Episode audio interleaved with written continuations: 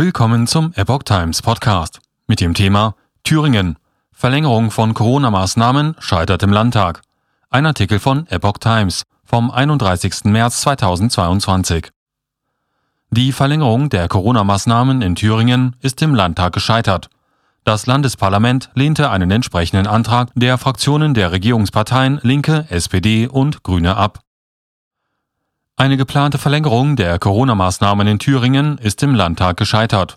Das Landesparlament lehnte am Donnerstag einen entsprechenden Antrag der Fraktionen der Regierungsparteien Linke, SPD und Grüne ab, wie Parlamentsvizepräsidentin Dorothea Marx nach der Abstimmung in Erfurt bekannt gab.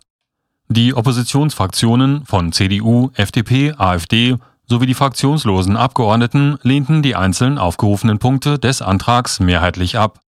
Die Abgeordneten der Regierungsfraktionen stimmten für den Antrag. Da es in Thüringen eine Minderheitsregierung gibt, hatten sie jedoch keine Mehrheit. Mit dem Antrag wollten die Abgeordneten von Linker, SPD und Grünen erreichen, dass sich das Bundesland zum Hotspot erklärt. Damit hätten die bestehenden Corona-Maßnahmen verlängert werden können. Nur der Basisschutz gilt.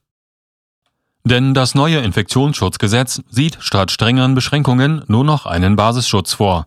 Schärfere Maßnahmen dürfen die Länder dann nur noch für sogenannte Hotspots anordnen. Ministerpräsident Bodo Ramelow kritisierte das neue Gesetz vor der Abstimmung im Parlament. Die Länder seien damit um Basisschutzregeln entledigt worden.